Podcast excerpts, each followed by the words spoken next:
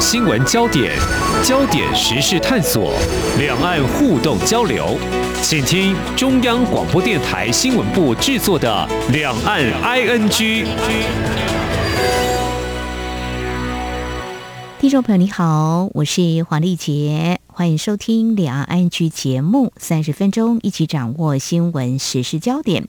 呃，在今天一刚开始，我们来关心的是疫情，到现在已经两年半了哦。那么病毒在台湾，我们现在防疫的是 Omicron，大概从四月份之后呢，整个疫情慢慢的爬上高峰，目前是慢慢平缓，但是呃，最近单日确诊人数还在两万人左右哦。我们的中央流行疫情指挥中心也已经示警。其实，在八月下旬可能会有这个 BA. 点五的病毒来袭，出现下一波的疫情高峰，大家还是要特别留意。不过呢，这个防疫还是整个看起来，就是说轻症或无症状居多，整个看起来是疫情有慢慢趋缓，所以在台湾已经逐渐放宽边境的管制。中国大陆我看好像也是哦，嗯、但是往返两岸呢，因为各有不同思维、政策做法，所以松紧是有别的哦。从中国大陆回到台湾，到底有多波折呢？另外一个谈到经贸的议题，最近在台海情势升高之际啊，有关半导体的关注。不少在节目当中也探讨美国通过晶片法案对业者的投资决定还有影响。那么我们换个角度来看，中国大陆其实我们也知道它积极发展半导体。那么对于美国的动作，相信自然也会有一些戒心跟因应的做法。然而另一方面，最近呢，呃，媒体有关注中国半导体业似乎出现了官方有。监管的动作吧，好，为什么要管理？到底出现了哪些问题？那么接下来呢，我们要和刚回到台湾的中央社驻上海记者吴博伟连线，来谈谈这两个话题。非常欢迎博伟，你好，丽姐好，各位听众朋友，大家好，我是博维。好，目前入境台湾，只要是国人持有效居留证跟来台湾转机的话呢，搭机之前就免持这两天内的 PCR 的报告哦。但是如果搭机前快筛是阳性的话，从采检日开始七天内就。得暂缓搭机啊，这是为了防疫的安全起见哦。那回到台湾就要进行三天的居家检疫，还有检疫期满之后接续四天的自主防疫。柏纬现在是回到台湾啊，前三天的居家检疫嘛，哈，嗯，对，嗯，在家里就可以了。如果符合一人一户这样子就可以。嗯，OK，但是回台之前这是重点，就是说你其实是历经了呃一些时间的等待，机票好像不容易买到，而且你不是从浦东机场搭机回来的，怎么会这么的波折呢？是不是可以分享一下这回到台湾好像并不是想象当中那么容易啊？对，因为现在呃上海浦东机场跟台湾对飞的班机呃就是一个礼拜就只有一班而已。那就是由长龙跟华航轮流直飞，也就是说他们会隔周飞，就是一周是华航，一周是长龙。嗯，所以其实整个班机的那个航班数量是大幅的减少的。那因为其实我呃这一趟回来之前，其实原本有预先就买好了七月底的一个机票，但后来的时候呢，因为那个时间后来就被通知说，哎，这个时间不飞，然后就被取消了。那后来就其实一直看，一直看，一直演，一直改机票，但是后来就发现说，嗯，呃，几班可以飞的机票基本上都已经额满了，只能候补，嗯，所以回台的时间就是不断不断的往后往后延。哦，那后来就是真的是实在是没办法，所以就开始在想说，那要走其他的方式，因为其实，在大陆这边的话，呃，包括大家比较流行，尤其像在长三角这边的一些台商，嗯，那比较流行的一些方式，其实就是。呃，要么是飞成都，成都，飞成都，对，飞成都之后，那飞成都之后可能要在这边住一个晚上，那、嗯、再再转机回台湾。之前也有人会去北京，那从北京首都机场呃回来，但是因为后来北京有相对有一些管制的一些措施，嗯、那包括像是你外地进入北京之后，可能要再另外做一些筛检啊，跟一些隔离的一些措施，所以后来其实这一块就变得比比较少了。那再的话，就是像是很多人会就会走，比如说像是到厦门跟香港转机，嗯，对。那我这一次就是走到厦门来转机，那再回到台湾这样子。好，其实听众朋友如果关心的话，也应该知道，大概从二零二零年的二月十号开始，台湾往返中国大陆两岸的这个空运、客运直航航线，其实就剩下刚才博伟谈到的几个：北京、上海、厦门、成都这四个航点哦。那我想这个是呃还蛮不便利的，但是防疫优先嘛。不过外界呢还是期待，就是说是不是？可能两岸启动这个商谈来增加这个航班哦。你说，呃，在上海浦东真的是这个航班太少，要等太久了，有时候耗费这个时间成本真的是很惊人的。好，那你就选择厦门嘛。哦，不过因为看到媒体的报道，厦门最近的疫情有一点点的反弹，我们看起来其实还好，就那几十例。对，那这边我要先稍微提一下，就是、嗯、呃。上海的那个机场的状况，就我刚刚讲到那样的情之外，另外一次就是因为它现在以前可能上海这边还有很多的，包括像台商，嗯，或者说一些旅居上海的一些台湾人，大家可能会不只会搭长龙跟华航，也有会其他就是中国大陆的一些，呃，他们国际航空的一些班机。嗯、那基本上来说，这些班机完全都是没有的，所以就只剩下长龙跟华航，所以那量其实变得非常非常的少，就一个月四班到五班，就是你那个。月有几个礼拜就会有几班班机这样，所以如果这边要跟呃一些听众朋友提，特别说如果呃这边有一些就是在大陆想要返台的一些台湾民众，就是说你目前的班机如果不是买到长龙跟华航的话，那你就真的要去思考一下，说比如说你是买一些像航空公司的话，你就要思考一下说，因为这真的是目前看起来，就我了解来说，它呃大陆的国际航空公司应该都还没有要飞。哦、呃，就是这样子的的航班，就尤其从上海浦东机场，呃，飞台湾的航班。所以，如果你真的想要从上海浦东飞的话，是、嗯，就你不想要去转机的话，那就是优优先，呃，买每个礼拜四的长龙或华航。那你要看一下，说那一周到底是哪一家航空公司直飞这样子。嗯、那另外一个就是说，呃，我这次从上海到厦门，其实原本是想要说搭飞机，就从嗯嗯呃，比如说从虹桥飞到高崎，嗯嗯，就上厦门高崎机场。但其实也是一样，就是上海飞厦门的班机也是不断不断的在取消。因为我先买的飞机票，嗯，然后前两三天的时候就开始被通知，所以我原本买机票取消了，取消，然后一直跟我演说，哎、嗯，那可能要改签另外一班。那改签之后，又不久之后又共同通知说，哎，这班也取消了，那要再改签一班。嗯，对，所以那个时候其实我大概有先预测想到这件事情，因为有看到一些台商朋友他们也是遇到类似的情形，嗯，所以在买机票之前，我也买了高铁票，嗯嗯，就是从。上海虹桥火车站，然后到、嗯、呃厦门的高铁票，嗯、那最后就是确定说，嗯，好，那个飞机都没办法飞，一直被取消。那我也不想要去跟你赌，可能比如说什么，他可能当天晚上就是呃，我想要出发前一天，他可能会飞，嗯、这件事我就不想要去赌这件事情，所以我后来就决定说，那就干脆把飞机票 cancel 掉，然后搭高铁下来，就搭了大概快七个小时的高铁从。呃，上海六个多小时啊，对，然后中间还有一些延误什么之类，就它可能有些延误的状况，所以其实大概大概六个多小时，快七个小时从上海一路到厦门这样子。哦，这个疫情阻隔哈，真的是很困难。这个交通这么的不顺畅哈。对，那因为其实那个时候我到了厦门之后，刚刚丽姐有提到说，其实最近开始对厦门有一些疫情嘛，所以其实你到了厦门之后，它还是有蛮严格的一些出站的防疫，包括说，哎，你来干嘛？他可能要提一些录下的的一些资料，然后你来干嘛？住哪里？什么之类这些资料。那同样，你到了厦门之后，还要再做一次核酸。就强制，就是你出站的时候，他一定要你做核酸这样子，真的是还花了蛮多的时间，可能也大概有，可能至少超过半个小时，你就在那边要处理一些很多行政的事务。所以其实我像我那天是中午的时候从上海出发，嗯，那其实真的出来然后离开了厦门火车站的时候，已经大概快晚上九点了。以前哈，就是从台北不管松山或是桃园机场哦，你飞到上海，其实就几个钟头，对不对？直航。那现在真的是要绕一大圈，而且还有防疫的相关的规定哦。那厦门从十七号到十九号，整个厦门市有展开连续三天，每天一轮全员的核酸检测。我提到这些字眼，可能柏纬。前几个月在上海非常熟悉，也常常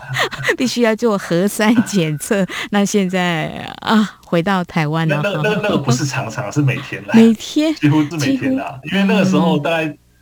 前一阵子上海又有一些零星的疫情嘛，其实只要有零星的疫情之后，他就会开始做一些大规模的的筛检嘛。对，那后来其实变成说，大家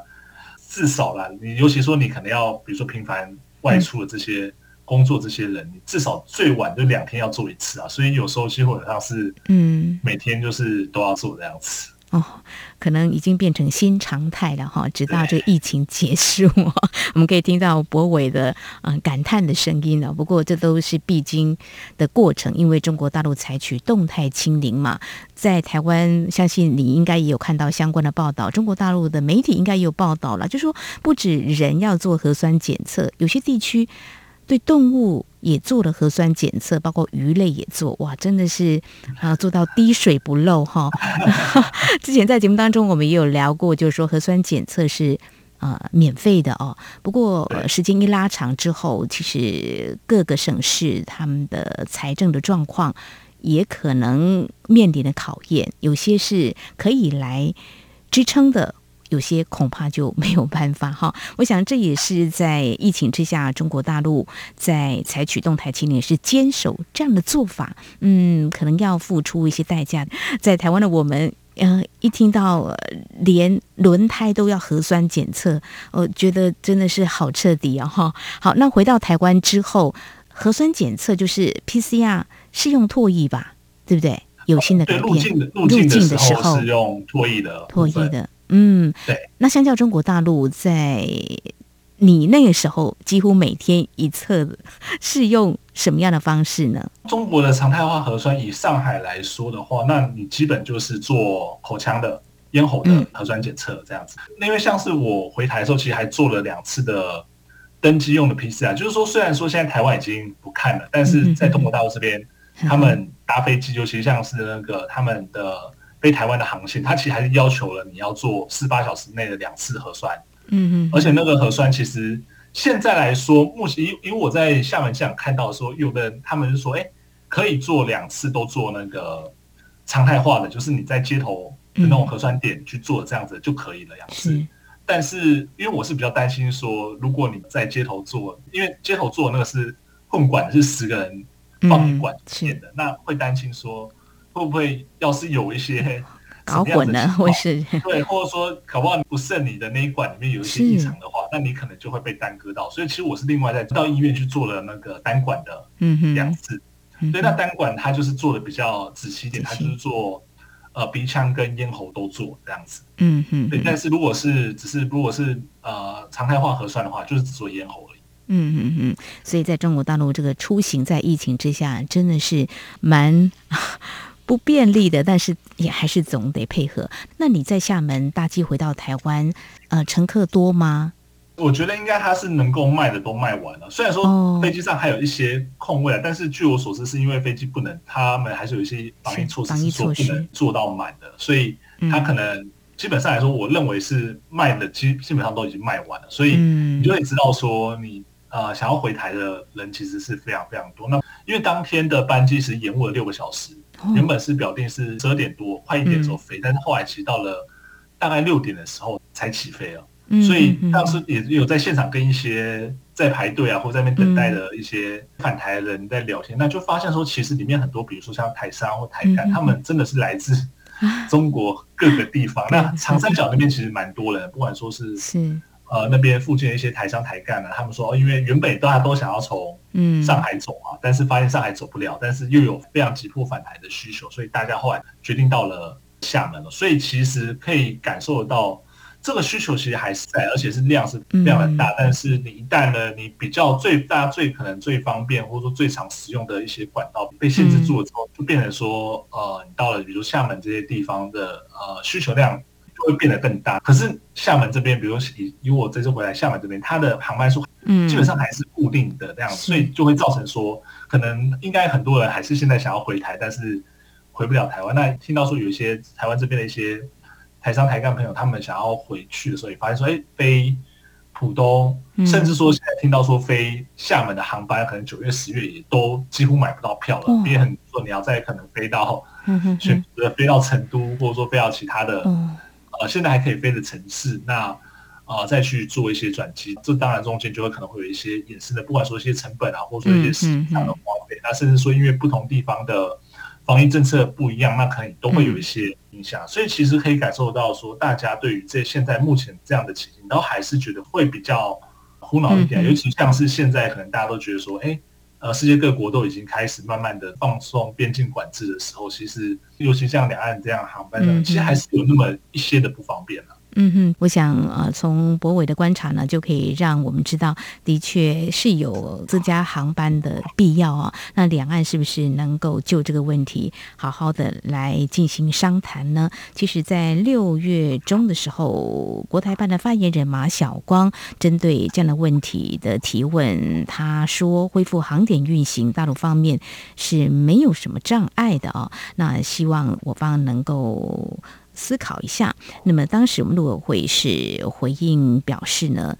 有关是不是要恢复两岸空运客运的航点，除了考量这个旅运的需求、整体疫情防疫能量之外，也执行涉及双方许可。还是必须经过两岸沟通。好，我们希望呢，这个市场上就是说民众呢也有这样的需求，那是不是能够务实面对民众的期盼？好，我们节目稍后回来呢，要谈另外一个焦点，我们要针对中国大陆的半导体产业发展呢。最近中国大陆官方有了新动作，诶，为什么好像要加强监管？我们稍后再来聊。今天的新闻就是明天的历史，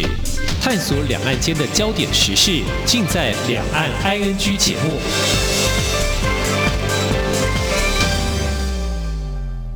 我是指挥中心罗一军。若曾接触确诊者或自觉有风险且出现发烧或呼吸道症状，就建议快筛。快筛阳性者可透过视讯诊疗或前往社区筛检站与医疗院所，由医师视讯或现场评估确认。如符合六十五岁以上或慢性病等条件，由医师评估后开立药物，请遵照医嘱服药。疫苗打三剂，一起做防疫。有政府，请安心。以上广告由行政院与机关署提供。这里是中央广播电台台湾之音。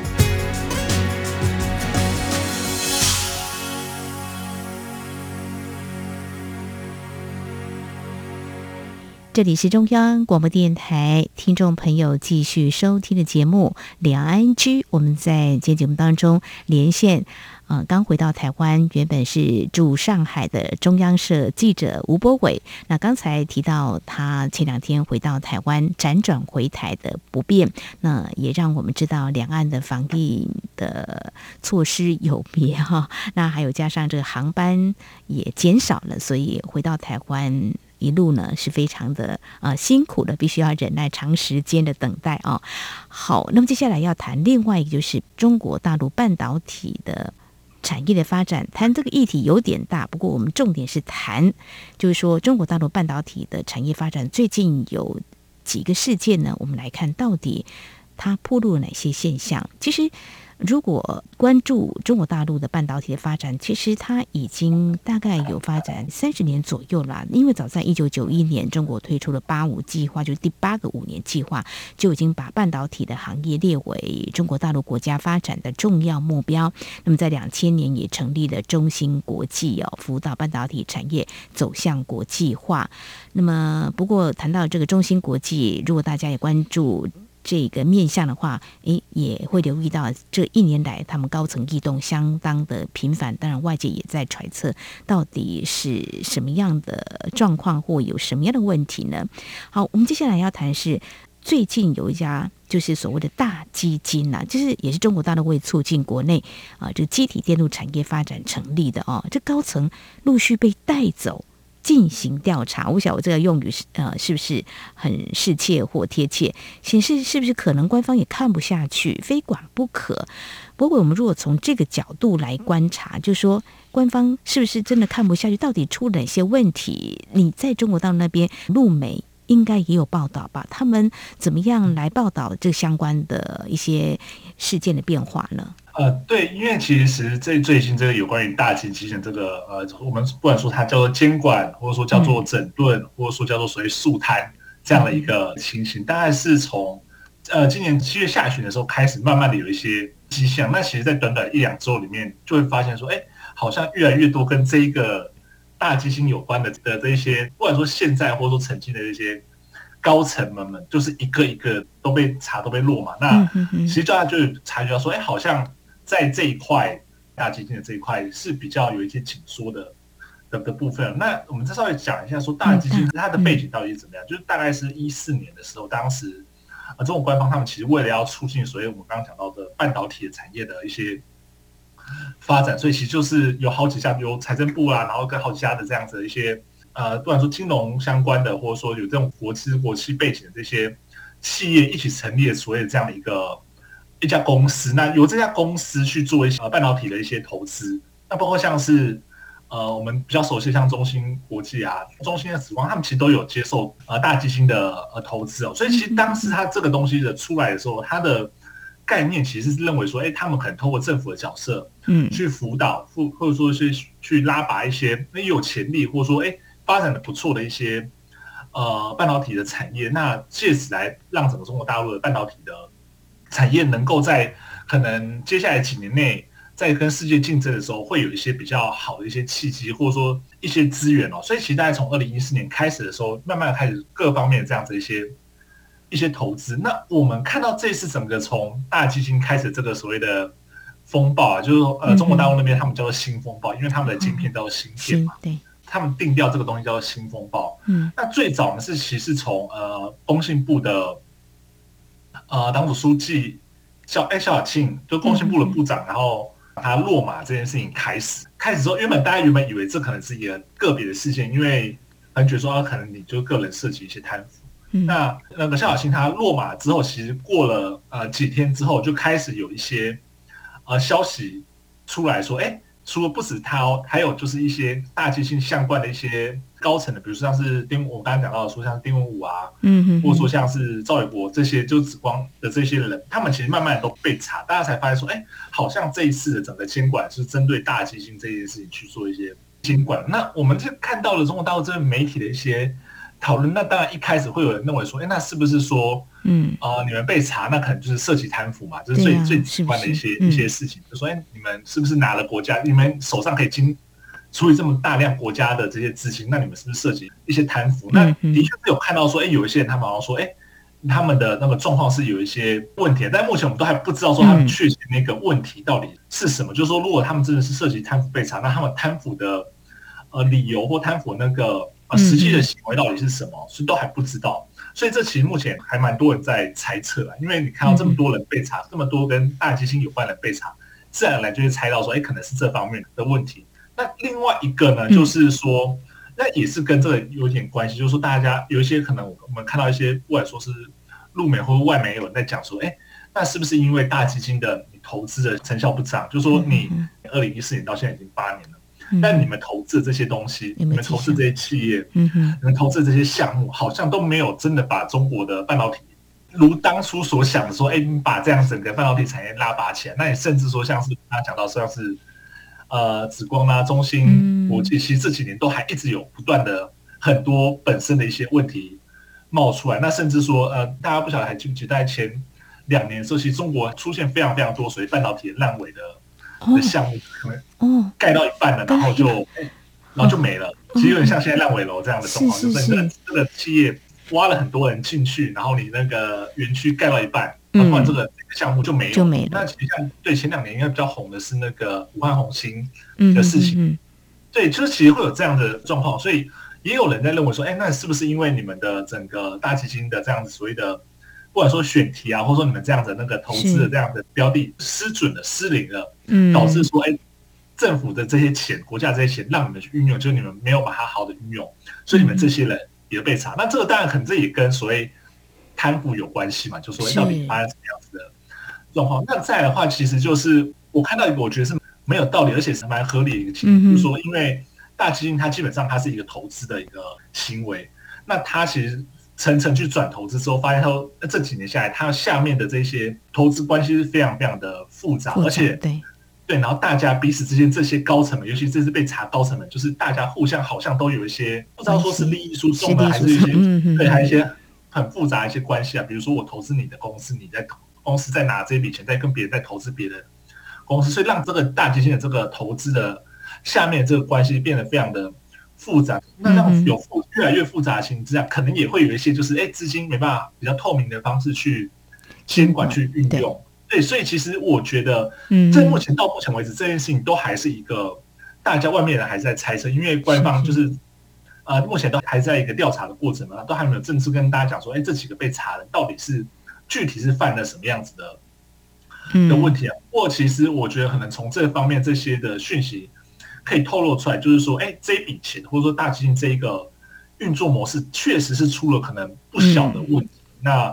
那不小问题，它可能真的是牵涉到钱的问题啦，所以才会在这个时间点被查。那我觉得说，可能这个东西还是会有后续，还会有一些，它不会在这边就停下来，它可能还会有很多的，尤其像你这样不断查就是说，可能会有一些其他的高层啊也会被调查。所以我觉得这件事情它还是在一个呃现在进行式啊，特别说，其实中国大陆非常非常重视半导体产业的这样的一个发展嘛，所以我觉得其实这几可能未来几个月这件事情它不会这么快的。嗯的的结束，那就要看说它到底会，比如说查到哪里啊，或者说到底对于这个大基金这一个东西的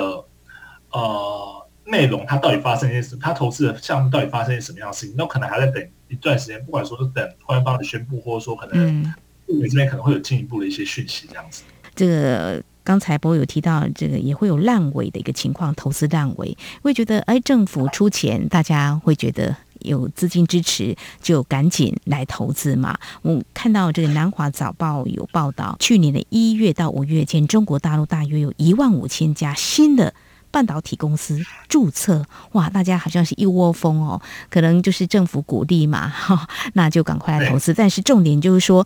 为什么盖到一半到最后没有办法好好的完成，变成烂尾呢？还有很重要的，当。我们现在看到美国有所谓的晶片法案，也同样是投入很多资金要去研发，然后要去生产制造。中国大陆大概二三十年来也积极朝这个方向，但是鼓励的什么样的这个半导体的业者来竞争好了？我想中国大陆官方也一定是非常的。着急，但在这个这个时刻呢，嗯，有这样的动作，我想也可能是非管不可啦。那我们也会持续来观察，到底中国大陆半导体产业发展到现在，如果说像大基金这种方式来运作，可能出了问题，那会不会有一个比较根本的解决？它会怎么样来处理呢？也是外界关注的一个焦点。呃，也看到一些媒体也披露了，有一些公司呢，好像刚开始。加入这个投资的行列也是北京政府所积极扶植的啊，像 ARM CPU 新创公司叫启灵芯，好像快要破产倒闭啊。那另外也有其他家公司也听说啊碰到这样的情况，嗯，听说像诺领科技晶片公司曾经在二零二零年八月完成两亿人民币的融资啊，那么在今年七月停止营运，这问题到底在哪儿？如果看在官方的眼里，真的是一个很严重的问题，我们也会持续一起来关心跟关注。好，今天非常谢谢中央社记者吴博伟带来疫情下你最近往返两岸对于这个交通还有防疫的观察，同时针对中国大陆半导体业者被严加监管，嗯的一个第一手采访观察，非常谢谢博伟，谢谢你，谢谢丽姐，谢谢各位听众朋友。以上就是今天两岸安居节目，非常感谢听众朋友您的收听。如果听众朋友您对节目有任何宝贵意见，我们管道非常多，您可以来信传统信件，请您寄到台湾台北市北安路五十五号，写到两岸安居节目收就可以了，或者利用电子邮件信箱 ing at rti 点 org 点 tw。还有听众朋友，我们也非常欢迎您加入李安安居节目的粉丝团。你在脸书的搜寻栏位上打上李安安居来搜寻就可以了。祝福您，我们下次同时间空中再会。